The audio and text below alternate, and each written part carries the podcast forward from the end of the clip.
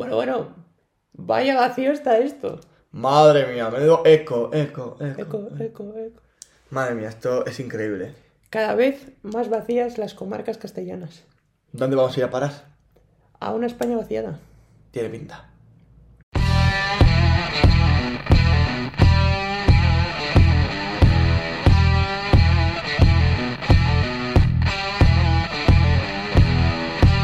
Bienvenidos al podcast en el que te contamos la verdad sin tapujos, El rincón donde toda opinión importa, pero no toda vale. donde la razón y emoción no son polos opuestos, Donde ser rebelde significa ser responsable. porque esto es Rebeldes con causa. Comenzamos.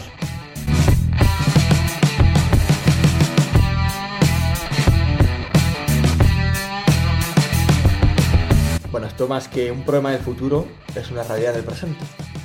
Y cada vez mayor. Cada vez mayor. Si, si te apetece, Samuel, te voy a contar un poco unas cifras Adelante. que he estado recoleccionando y que son muy interesantes. Años 50-60 de, de- del anterior siglo. Siglo ¿no? XX. De, de- de- de nuestra querida España. El 90% del territorio español era rural Increíble. y se produce lo que conocemos como el éxodo Rural. La gente empieza a trasladarse a las ciudades porque es donde ven que hay mayor calidad de vida y donde pueden encontrar con mayor facilidad trabajo. En 50 años, desde el año 1985 hasta la actualidad, hemos pasado de tener una población de 34 millones a ser casi 48. Es decir, que ha habido un crecimiento. Pero ¿cuál es el problema? Que es que se estima que en el año 2050, si seguimos a este paso, el 90% de la población va a vivir en las ciudades. Increíble. Entonces, en el, para que me ubique yo, en el 50 y en el 60, el 90% vivían en el mundo rural. Eso es. Y en el 50 de este siglo, un siglo después, el 90% Eso vivía en la ciudad. En 100 años hemos pasado de un extremo al otro. España es un país de extremos, está claro, más que nunca. Tiene pinta, tiene pinta. Además, mira, otro dato interesante es que en seis ciudades del país, de todas las que tenemos, hay más de medio millón de habitantes. Uf, increíble. Es decir, que los puntos urbanos se concentran en... en- Toda la población Efectivamente, en territorios muy pequeños. Mira, el otro día hablaba con, con Keri, bueno, que ya conocéis a Keri, mi Sí, profesora sí, de sí. inglés. El 65% de los españoles viven en un piso. Puf, ya ves. Me resulta eh, totalmente increíble. Y entonces eh, ella hizo un poco una labor de búsqueda y al final eh, lo comparó con, con Irlanda. ¿Cuánta gente vivía en. Irlanda? Eh, ¿Qué por ciento crees que vive en Irlanda? Buf, no lo sé. Mucho menor, seguro. Un 5%. Un 5%, madre mía. Eh, entonces, claro, un piso es indicativo. Realmente, los pisos en, en los pueblos no hay pisos. Obviamente. Además es que parece que cuanto piso más grande sea, más nos gusta. Bueno, aquí en Valladolid es tremendo ver cómo... Sí, sí, sí, no, no, no lo entiendo. O sea, madre mía, 37 pisos. Pero, ¿A qué quieres 37 Ya. pisos? Ahí dentro viven 100.000 personas. No, menos. Pues 100.000 personas no, no, pero, pero es increíble. Y ya hablando más allá del problema de la natalidad, que es importante, Hmm. eh, está claro, la concentración de, de Sí, sí, población sí, en sí. un mismo lugar. Pero también, si hay concentración, por algo será, ¿no? Porque al final los bienes comunes de todos están en las ciudades. Están en las ciudades. Y es más, la poca gente que vive en los pueblos, la gran mayoría de esa gente se sigue trasladando a las ciudades. Y, y cada vez más, porque hay menos oportunidades en, en los pueblos. Mira, Sí. yo también he hecho mis deberes. A he ver, mirado en el, en el INE de 2021 eh, y es que España lleva perdiendo población residente desde 2016. Pero es que Buf. 6 de cada 10 municipios están perdiendo gente en sus... En. Sí, que cada vez hay menos población, ¿no? Sí, pero... Es increíble. 6 de cada 10, es decir, más de la mitad de localidades españolas están perdiendo Sí, que si población. seguimos a este paso, la cifra es preocupante. Y, y, por ejemplo, en, en la pandemia, ya en cuanto, hablando de la transmisión de enfermedades, cuanto más concentres en un punto de población, más fácil es la, eh, la diseminación de enfermedades. Y vamos Claro. hacia un, un futuro en el que va a haber muchas pandemias. Entonces, Sí, sí, cuanto más nos concentremos, más, mm, más transmisión va a haber de infecciones. O sea, realmente eh, ya no solo estamos hablando de un problema de natalidad, sino estamos hablando de todo lo que trae la, la concentración y seguir en, en este modo de vida, abandonando nuestros pueblos y abandonando las ciudades. Tal cual. Mira, el otro día voy a contar una pequeña anécdota. El otro día estaba en clase con mis niños de sexto de primaria. Trabajando los gentilicios. Digo, me buscáis para mañana los gentilicios de las ciudades de Castilla y León y de vuestro pueblo. y claro, me viene con que su pueblo, qué bonito es su pueblo, qué tal su pueblo, qué cercano es su pueblo, Laguna de Duero. Digo, claro que es un pueblo, una cosa no quita la otra, pero esa no es la esencia del pueblo que nosotros conocemos. ¿no? Conocemos. Ese es el problema, que ya tratamos como pueblos. Eh, A barrios de Valladolid. efectivamente, barrios, municipios que, que- que a lo mejor viven 30.000, 50.000, 100.000 personas y dices, ¿cómo puede ser esto un pueblo? No es un pueblo. Eh, y es que en los pueblos hay una cultura muy interesante y yo creo que Una cultura que se está perdiendo. se está perdiendo y sobre todo nosotros, ya más bien hablo de Castilla, yo creo que todas nuestras familias tienen las raíces en nuestros pueblos. En los, Sí. en los pueblos están las raíces. Yo, por ejemplo, toda, todas mis, mis abuelos, bisabuelos vienen del, de los pueblos. Y ¿no? yo diría que la mayoría estamos en la misma situación. Al final, lo que hablábamos antes del éxodo rural, hace 100 años, la mayoría vivía en los pueblos. Todos tenemos raíces en algún pueblo. Todos. Y, y es una cultura que yo creo que es otro de los problemas. Ahora realmente, eh, bueno, y hace tan, no tanto, porque realmente hablamos de este éxodo rural desde los años 50, 60. Sí, sí, sí. Vivir en un pueblo casi era de cateto. Muchas veces era como yo soy de la ciudad, tú eres inferior, que eres el del estás pueblo. por debajo de mí. Estás por debajo. Y, Y se ahora- sigue viendo así. Y se sigue viendo así. Es el problema. Quien se va a cultivar al campo dices, anda, vete con... ¿De qué te crees? Estás ahí cultivando los tomatitos. y el problema es como- que criticamos eso, pero si nadie cultiva los tomates, que tú dices, estamos perdiendo una esencia de nuestro país y, una base de nuestra alimentación y nuestros servicios. Mira, has hablado de una cosa muy interesante y yo creo que España, ahora est- estamos siendo un país, sobre todo del, ter- del sector, viviendo el sector terciario, del Sí. turismo. Pero España tradicionalmente ha sido un país que ha vivido siempre del sector primario. Tal cual, ni más ni menos. Y, y ahora llega la guerra de Ucrania. Ucrania es el mayor país productor de, de grano de cereal. Y mientras aquí en España tenemos ya problemas que si suben los piensos. Vas a, a cualquier tierra de Castilla que lo conoce y hay un montón de tierras que ahora mismo están baldías, que nadie las, Tal las cual, cultiva. Tal cual, tal cual. Entonces, ¿qué es aprovechamiento del, del terreno Pero que porque tenemos? lo primero es eso, que está mal visto, el trabajar en eso. Entonces, tú un niño hoy en día le dices, ¿de qué, qué quieres ser de mayor? Y nadie, o casi nadie te va a decir que quiere ser cultivador, un cultivador, no, sé- no sé, ¿no? pero granjero o trabajar lo que es en un pueblo, ¿no? Y tú que estás más familiarizado con ese mundo de la educación, Sí. ¿cómo ves la educación en estos pueblos? Pues mira, en, en estos pueblos siempre suelen ser centros eh, que se llaman los CRA, que son colegios rurales agrupados, que básicamente a lo mejor en una comarca de 3, 4 pueblos, pues se centra eh, eh, lo que es el edificio como tal del centro educativo en el pueblo más grande, en el pueblo principal, y entonces acuden a él los niños de los pueblos de alrededor. Entonces, ¿qué pasa?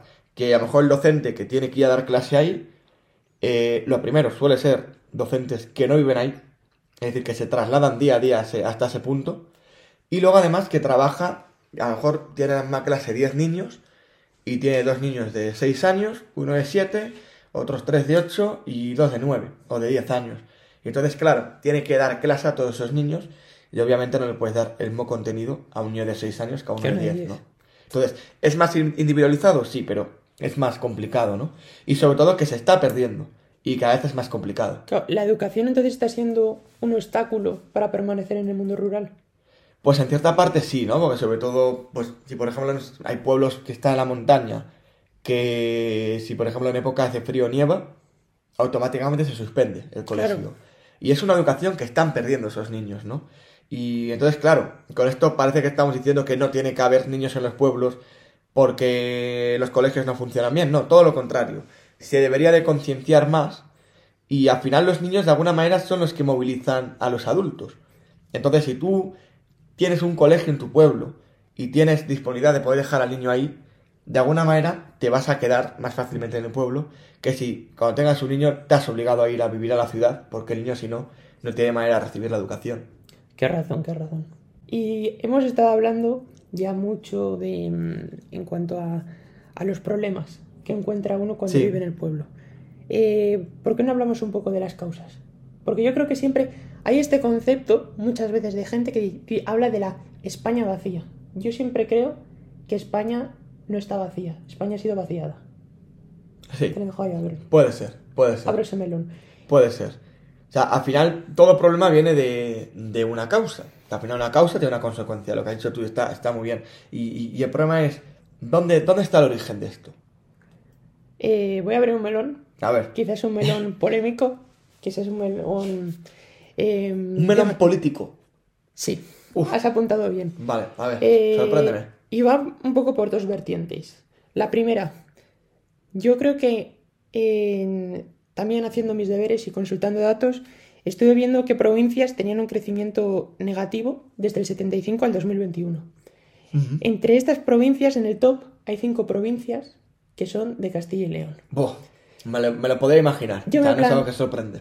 Claro, y yo me planteaba por qué Castilla y León es una de las provincias con, con tan poca con tan poca natalidad, que, con tan pocas oportunidades, porque hay tanto éxodo de Castilla. Y, y ya, si te das cuenta, eh, Castilla siempre ha sido una comunidad autónoma que ha sido muy leal al, al Estado. En cuanto a esto, somos, Sí, hablábamos es en el anterior podcast Eh, de que, no, somos no da problemas. ¿no? gente leal. Claro, Mientras que los nacionalistas sí. tanto en Cataluña como en el País Vasco, siempre han estado haciendo reclamaciones a cambio de amenazas. Tanto hemos visto como en, en el País Vasco, pues bueno, estaban los, el- los atentados terroristas, Sí, sí, sí, sí. Y al final es una manera de, de como de amenazar. de amenazar y, y buscando una, una independencia que es irreal y además es irreal porque la gente que quiere vivir en gran, la gran mayoría de gente que vive en Cataluña y en País Vasco eh, quieren seguir siendo españoles. Entonces, sí, es verdad. a cambio que se ha hecho desde el gobierno central con estas provincias o con estas comunidades, darles eh, beneficios, tanto fiscales, eh, para conseguir una política de apaciguamiento que no ha funcionado. Y mientras vemos cómo eh, las infraestructuras que tiene País Vasco, las infraestructuras que tiene Cataluña, otras regiones se están quedando vacías. Y ya no solo hablamos de Castilla y León, hablamos de Castilla-La Mancha, de Extremadura, Sí, son zonas que dices, no hay ni carreteras casi. Te Claro. siguen anclados en eso, en los años 50, 60. Mira, vamos a hablar de un caso que es Soria. ¿Cuántos años se lleva prometiendo, pero desde todas las administraciones? Ya da igual el gobierno que haya habido, la autovía a Soria. Bah, Y, ahí sigue, sin estar. y es una provincia que está casi en el centro de España, porque está cerca de Madrid, está No, cerca no, de está bien situada. es Aragón, verdad, es verdad, de es verdad. Castilla. Y es una, una de las, si no es la, mm, la provincia de España con uno de los mayores problemas de despoblación. Sí. Y donde se estaba Sí, sí, haciendo... sí. Bueno, de ahí el más- partido político ahora que han creado de Soria Asiste.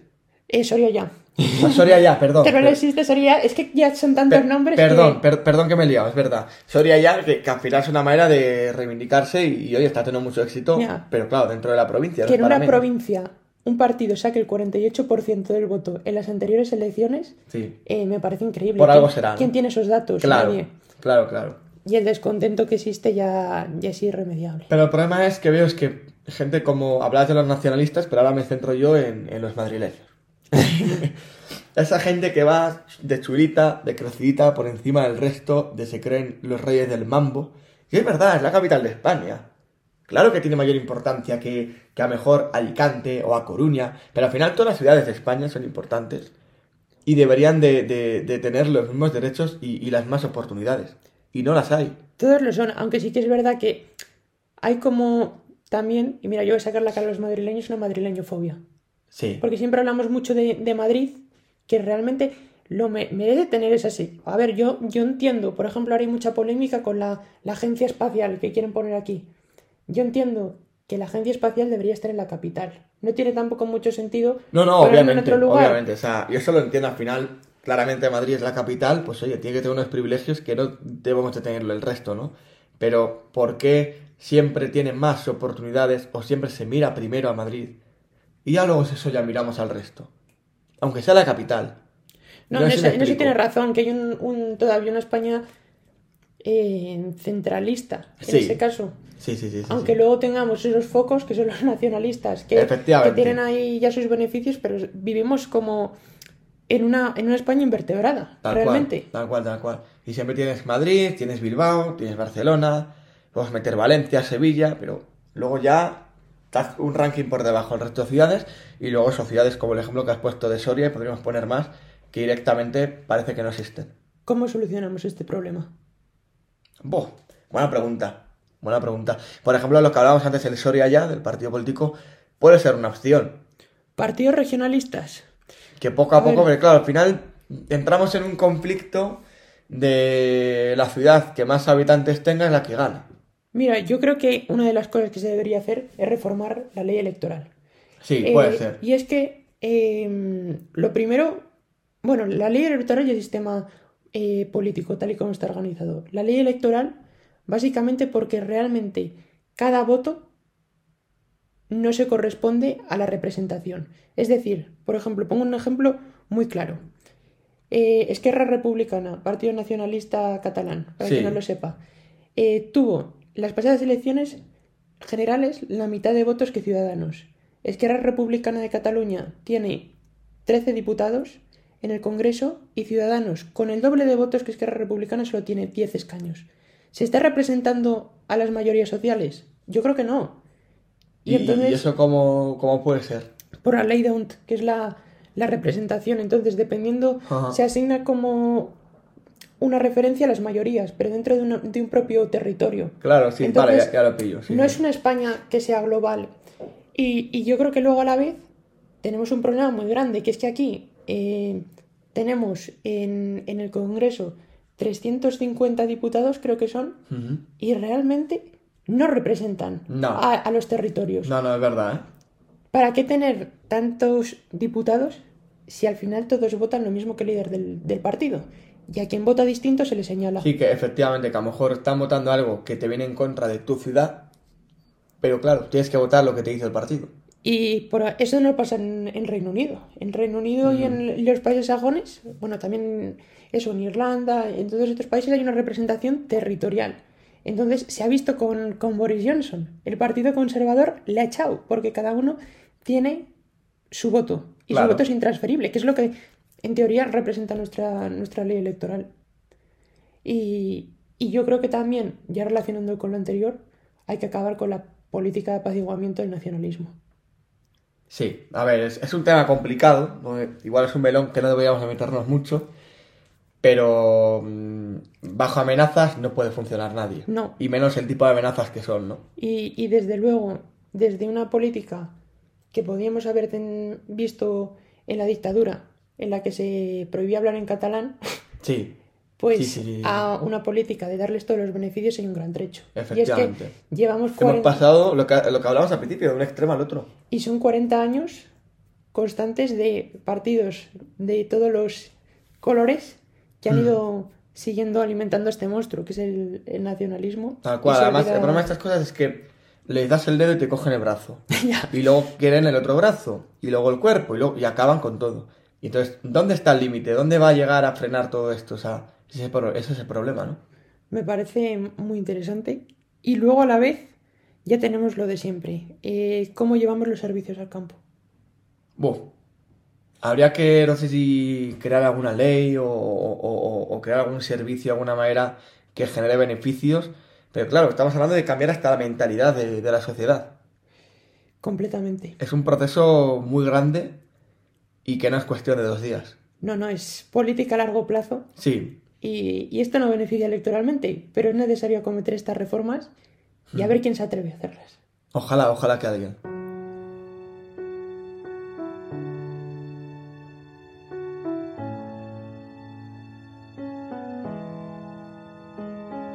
El primer paso para resolver un problema es identificarlo. La despoblación rural es un problema del que todos somos conscientes. El segundo paso es afrontarlo y tomar medidas que nos acerque a esa solución. Pero en este caso, los encargados y responsables de que esto ocurra no actúan. Es como cuando alguien se cae en medio de la calle y te preocupas por él, mientras pasas a su lado mirándole sin tan siquiera ofrecerle tu ayuda. Esa persona tirada en el suelo simboliza muchos pueblos de España e incluso también algunas ciudades. Y el que pasa al lado representa a los que tienen en su mano la llave con la solución. Pero mientras no seamos los propios ciudadanos los que alcemos la voz y actuemos como portavoces de esa minoría, no habrá ningún tipo de cambio. No pedimos beneficios ni regalos, sino las mismas oportunidades para todos. Porque tienen los mismos derechos un habitante de Barcelona que uno de Cervera de Pisuerga, o al menos así debería ser. Así que de nosotros depende ser esa persona que tiende su mano al que se cae, al que lo necesita, o por el contrario, seguir andando mientras nos preocupamos por si le habrá pasado algo. Porque de nosotros depende ser rebeldes, pero con causa. Nos escuchamos.